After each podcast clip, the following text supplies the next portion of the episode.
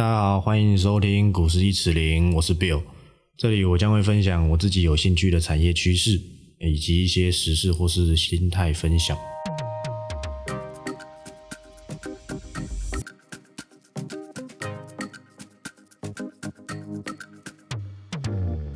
好，那今天录音时间是五月十二，星期三。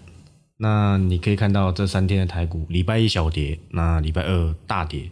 礼拜三以为要收敛，结果是跌更多，对不对？然后其实这三天的跌幅啦，跟上周有点像，但是跌的更多啊，因为今天盘中一定有人先知道这个确诊十六例嘛，不然怎么会杀到一千四？哎，去年，哎，去年妈的疫情也才跌多少点而已，跌多少？哎，一天七八百，你今天跌到一千四，台股都快跌停板了。跌到一千六都跌停板了吧？因为我记得昨天收是一六五八三还是一六多少？那今天不管你是船产啊，还是什么 IC 设计啊，台积电都差一点跌停。那其实前阵子就跟大家讲，你要记得电子股啊啊有反弹，一定要想办法去做调节，不然今天你只有两种状况：跟那硬熬，嗯，脚很麻，融资开满，然后继续摊。但是我想，今天跌一千四百点，融资应该会退了不少。昨天都可以退掉多少？哎，昨天都可以退掉一百二十多亿。那这个原本我是也没想到说今天可以跌到一千多点。那先跟大家讲一下这个联发科。其实联发科今天也算是跌幅收敛不少。他这几天刚好被小郭啊，不是郭泽荣啊，是郭明奇。被他降频，认为说他成长应该结束了，主要是因为印度疫情很严重啊。那印度的市场手机的市场很大，所以加上这个中国什么 vivo、oppo 啊，也减少了零组件下单量。那当然就是这个联发科几乎啦，靠这个手机赚了不少钱，什么天玑一百还是呃天玑一千还是天玑几千的，那这个。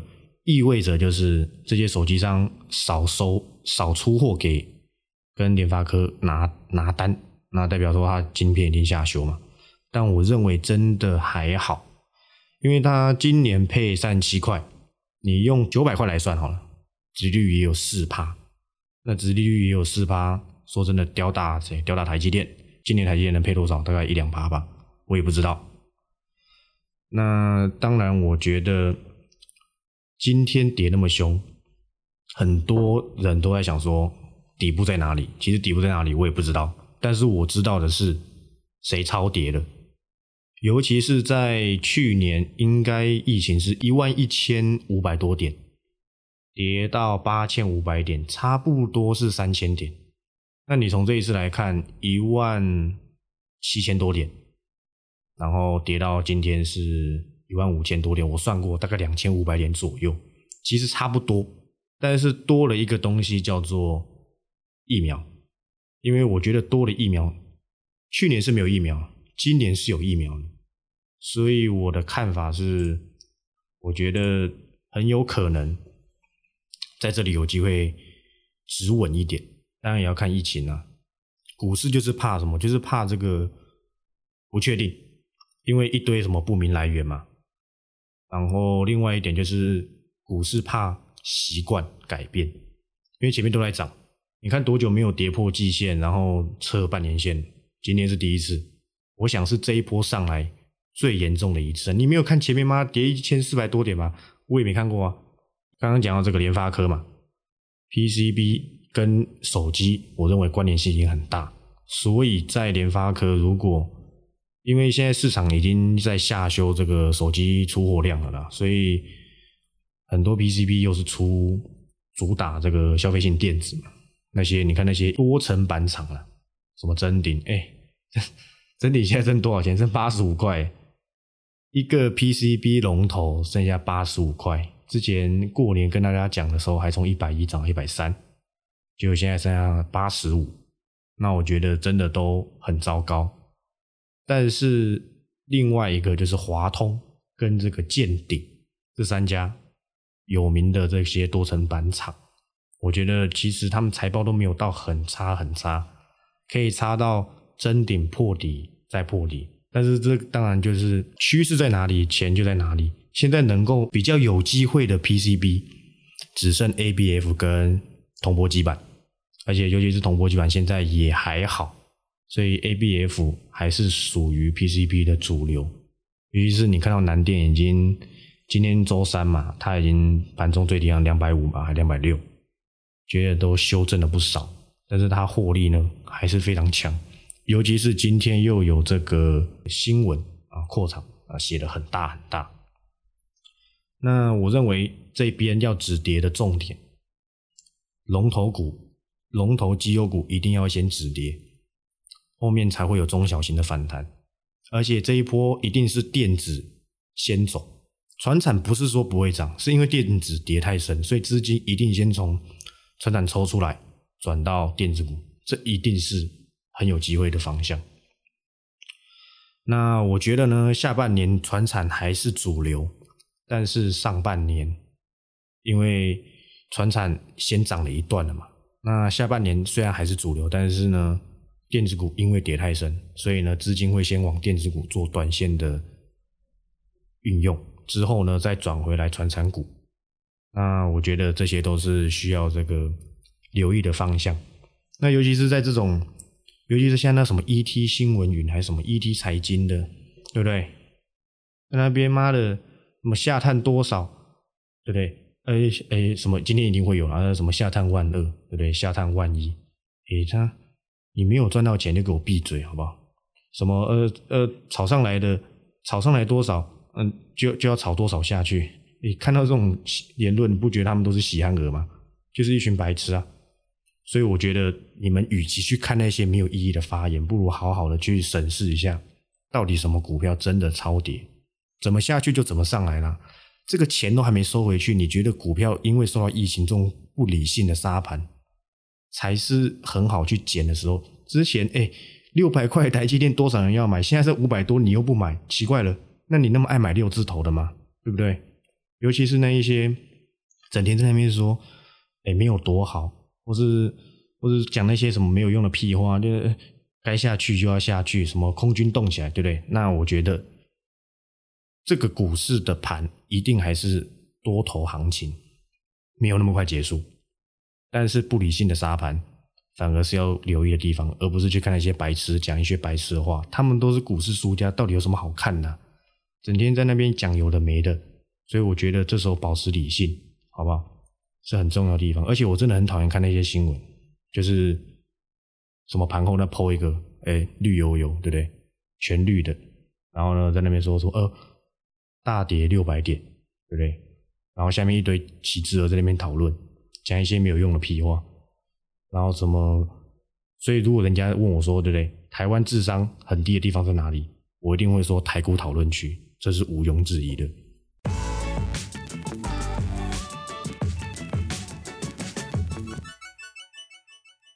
好，那虽然这个台股跌了很多，哦，那趋势还是不会变，好不好？就觉得不用想太多。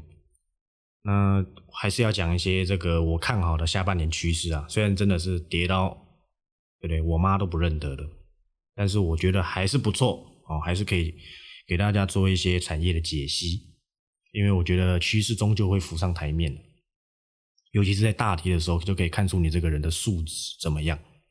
看出你这个人的素质怎么样？那我想要先讲的第一个趋势呢，它跟手机充电，因为现在手机充电，应该说它跟手机充电有很大的关系。因为手机充电速度增加，你用那个什么那个干元件 GAN，我不是在骂脏话，GAN 那个叫做氮化镓。那这个趋势跟未来的应用很大。尤其是因为你要用大电流，它的这个冲击率就很容易去伤到晶片。那很多东西，尤其是诶现在很疯，什么巨大啊，美利达，我也蛮巨大的，啊对不对？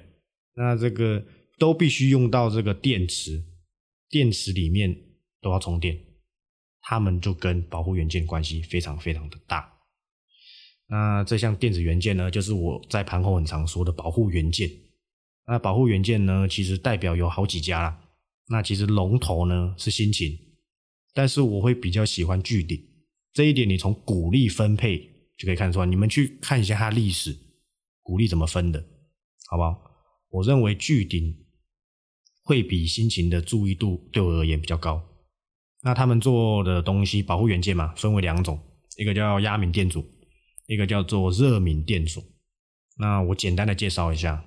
压敏电阻呢，又叫做这个突波吸收器，它呢电阻体是用这个半导体材料。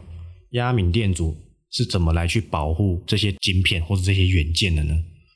它呢就是利用高压感测，它高压感测到的时候呢，压敏电阻就会把电阻降低，把原本很冲击的电流分开来，分散风险之后呢，就可以暂时的降低破坏或干扰。那这个主要公司就是这个新秦，另外一个就是热敏电阻，那英文好像叫做 PPTC，PPTC 哈。那刚刚这个压敏电阻呢，它是用电压来决定是否要启动这个保护机制。热敏电阻顾名思义用热度，所以两个其实都各有用途了，好不好？没有说诶谁特别厉害，只是应用上会有一点不同。那它当然就是利用这个。压力呢，应该说热压电阻的关系导致温度上升之后呢，让 PPTC 产生保护功能。那它当然就是会有一个临界值啊，哎，到了之后，哎，我就把你锁起来，哦，不让你过，对不对？那这个它的电阻就会快速上升，然后压抑通过的电流，让这个电流变成这个正常值。但是呢，热敏电阻有另外一种称呼，叫做自负性保险丝。那为什么这么讲呢？因为你去想一件事情，以前可能可能有一些人家里，或是有一些这个外面的这种跳电，跳电之后你会发现，哎，推回去为什么电还是不会回来？那是因为他要跟你说，人家会跟你说，哦，因为保险丝断掉了。那你保险丝断掉怎么办？要再买一个。但是这个 PPTC 不用。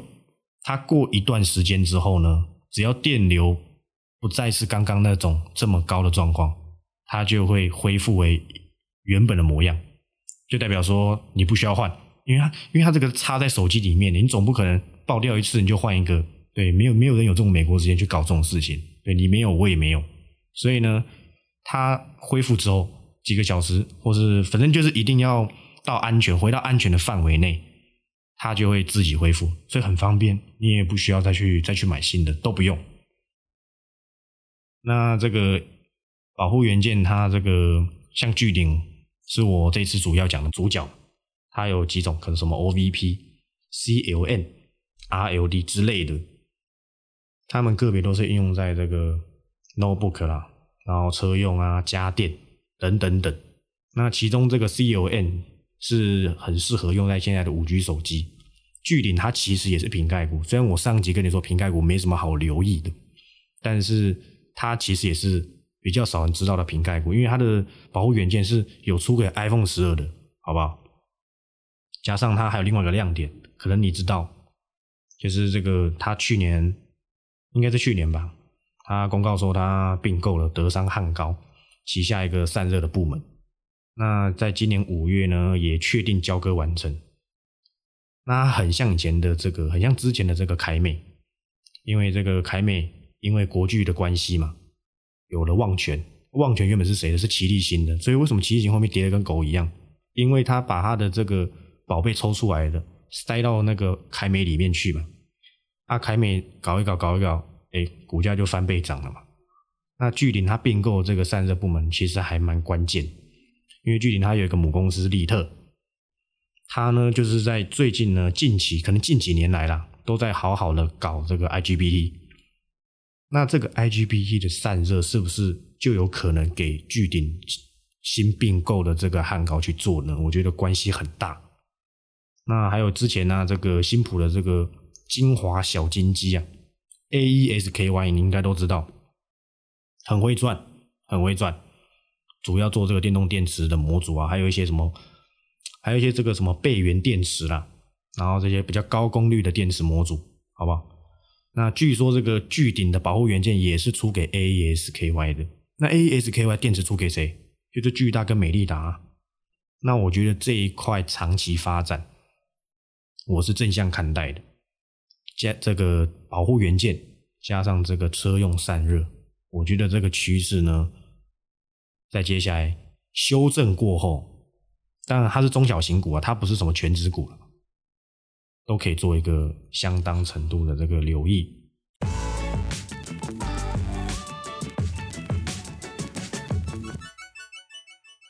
好，那接下来第二个啊，我认为也是可以留意的趋势。当然，我不是每个哎，我不是每个礼拜都可以讲那么讲趋势，是我觉得有我才讲，没有我就我也不会硬讲，可能就是聊一些有的没的，我聊一些时事之类的，好不好？所以我也不是硬要挖一些趋势，是我真的有看好啊，我觉得不错，我才拿出来跟大家浅解一下，好不好？那第二个趋势是。跟风车关系很大，就是风车。我去年嘛，我上诶好几集一直在讲这个日月光、金源店哦，或是我最近讲的什么新泉，这些都是封测相关。那封测呢，一定要用个东西，就是可能用锡球，像什么 BGA 嘛，BGA 一定用锡球嘛。那但是内部两种嘛，一个打线嘛，一个是附近封装，不是所有东西。都是用附近封装的，因为我接下来讲这东西叫做导线架，因为导线架跟这个附近封装是彼此呢个别的存在，因为导线架便宜，而且导线架良率高，然后呢导线架可以用在的地方呢是大电压、大电流，所以在成本呢成熟制成的优势上。很多 IC 还是用导线架，对不对？作为这个首要的选择，尤其是功率 IC，需要用到大电压、大电流的产品，在封装上一定都是用导线架居多。那导线架也是我认为随着趋封装趋势下的必然的产品。那我觉得在封装上，我讲过好几次，它一定成长速度会比晶圆代工还要来得快，因为晶圆代工它已经。可能已经慢慢接近极限，那这个成长速度会比较慢。不然为什么台积电对不对，一直拼命的想要去研究三 D 封装？你又看那些三星对不对，整天胡烂啊，说自己三 D 封装哎多会做多会做，什么 Net Flash 三 D Net Flash 几百层对不对，都给他讲就好。他也说他五纳米会做，结果 S 八八八高那个高通那一个不是给他玩坏了吗？人家说那个叫热龙八八八，不是叫摇龙八八八，对不对？那在封装上就是这样，但是导线架它当然不是去攻克先进封装，它是跟车用关系很大。一般的中低阶 IC 都是用导线架居多。那导线架的功能很简单，跟锡球的功能一样，他们的目的就是传递讯号，把里面传到外面，就这样子而已。但是它还是有一定的制成难度。你把主机板打开来，你看到那个像蜈蚣的东西，它就是导线架。但是有的东西，它导线架它不是说诶一定是露出来那几只脚，它 QFN 的导线架，它就是凹进去的，Google 一下就看得出来，它凹进去，所以你看不太出来，你可能要比较拿起来看，你才看到哦，原来它是 QFN 的导线架。那导线架其实主要三家长科，主要供这个 IC 导线架嘛，QFN 也是它的专长，所以它跟晶片的关系很大很大。那顺德呢，跟界林两个对我来讲大同小异，但是界林有个优点，就是它有先打入比较早打入第三代半导体导线架，那这一块的亮点比较容易让人家去留意，因为第三代嘛，每个人听到大第三代都高潮，对不对？那顺德它是我去年没记错的话，顺德它有打入特斯拉供应链，它的导线架是出给特斯拉的，所以它股价这样子。去看一下去年的这个走势，它是用喷的。那如果三家呢？我认为其实都很不错，但是有一个优点就是，我觉得界林因为它有第三代半导体，它的亮点比较大一点。然后尤其是它第一季获利真的很不错。那导线架其实它原物料很大一部分是来自于铜啊，那铜现在涨翻了。我讲过，一定要找有溢价空间、跟下游客户有溢价能力的。才会是电子股的比较有站得住脚的状况。那如果没办法，那你就是跟散热一样。我这个双红剩多少钱？我没记错的话，好像是一百五吧，一百四、一百五。我今天没看，我也不知道。它已经跌到，已经对对，董事长可能都看不下去了，跌翻了。因为为什么？因为散热需求不大，原物料又一直上涨，侵蚀毛利。这种状况下，对散热来讲都不是好消息啊。但是散热在五 G 的应用下，我想还是很大。那回到主题。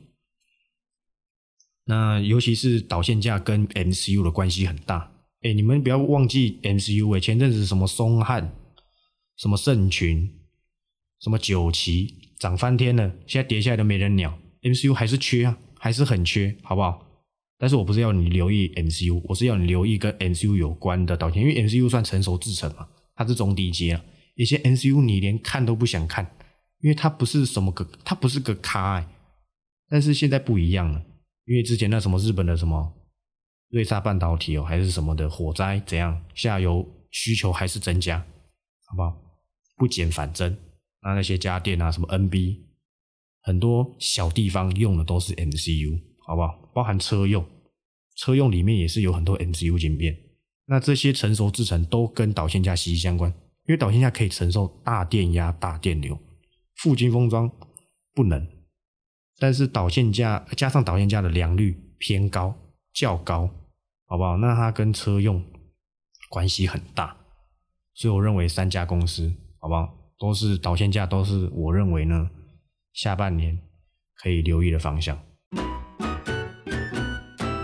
好，那其实我的主题啦，大部分都可能是固定好了，那最后都会跟大家讲一些呃奇奇怪怪的事情啊，也不一定是奇怪。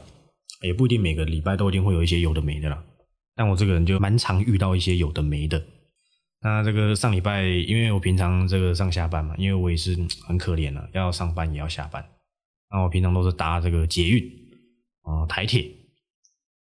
那我忘记是上星期三还是四啊搭捷运的时候，刚好有遇到这个一对这个阿伯在对谈，这个台语脏话对干。嗯，其实我台语真的不太好。但是我只能这个简单的去这个叙述一下，呃，他是怎么去讲解上一半？因为其现在其实大家都在讨论股票，我都很怕，你知道吗？以前我做股票的时候都没人讲，诶大家好像见不得人一样，都不敢讨论。就其实近期你你常到一些比较公共场所，你可能十个可能有五个都在做股票，这其实不是好事啊，真的不是好事，因为或许他们都受重伤。好，那其实阿北呢就说，哎。他讲台语了，那我不太会讲台语，真这个模仿一下。那他大概是说这个，今年诶拜一拜日啊，我做股票原本赚三三四十趴啊，一个月坑一个月啊，因为上礼拜那个啦大跌了，所以他说结果什么获利回吐啊，要安那省你年诶，然后另外一个阿伯啊也是跟他吐苦水嘛。然后我想说到哪里都可以听到人家聊起股市，尤其是这种长辈，那其实我是很开心的。但我不是开心他获利回吐，但如果呢，他上礼拜有出掉，那可能哎这礼拜没事。那我想他可能没出掉的话，这礼拜可能不是零年还可以结束，因为今天跌更凶，一千四百多点，说不定还开融资，对不对？但是我已经跟大家讲过，好吧，股市呢是赛跑。马拉松不是短跑，除非你想做一年就结束。然后我有个朋友跟我说呢，他有个朋友去年呢，他是股市小白哦，大赚特赚，赚翻了，好像第一次进股市很敢买，赚了几百万。结果在上周通通吐回去，他也停损。但我是觉得好险他停损，因为如果他今天在一千多点停损的话，那可能更惨，因为他去年赚了几百万，通通赔光光。他抛了一篇文啊，语重心长说了很多，说了股市很很可怕，然后股市怎么样，股市怎么样啊，一定要做好功课啊，一定要一定不要开开融资啊，那你别搞不懂期货就不要去买，对不对？这些我都知道，我都知道。那我想去年加入的人一定很多，因为我知道我的粉丝也不少，都是股市小白，从去年开始加入嘛。可是我认为去年加入是好时机。原因是因为你体会到了大跌后的大涨，另外一点就是有疫苗了，能跌到哪里或是会跌到哪里，我不知道。但是你一定要知道哪一，我已经我也讲了哪一些股票它可能已经超跌了，而且散户呢有个心态就是买不到，怕买不到，我也搞不懂到底有什么好怕买不到的，每个人都很怕买不到，但是呢，我跟你讲，搭一第一班车你搭不到，你就不要硬搭，好不好？你就不要硬去卡进去，最后你也是被挤出来。你搭不到第一班，你就搭第二班嘛，一定会有下来的时候，除非那种哇，像这种什么金利科天天涨停板，那时候哇八十几块崩上去。对不对？你上不了车，但是我保证你现在一定买得到，好不好？它已经腰斩在腰斩，所以你不要想太多。有时候你搭搭不到就算了啦，因为有时候缘分嘛，你就跟他没有缘分，你就不要硬要去做这些事情。那你这跟强奸有什么不同？对不对？而且呢，数学其实很有趣，你硬要硬要做，对不对？你从十万资本进去做，跌到五万，也是赔五十趴，赔五十趴哦。但是你要从五万赚回去十万。那是一百趴，好吧？这告诉你们一件事情，就是呢，你宁愿没有赚呢，也不要任意任意的进场赔钱，对不对？尤其是现在不知道哪里是低点，好不好？该有的防范势必要做好了，尤其是这个最近这个疫情还严重，好不好？在家里多看一些股票，或是多听我的 podcast，我想，好不好？都是不错的选择。那这个今天的节目就到这里，那我是 Bill，我们下周六再见，拜拜。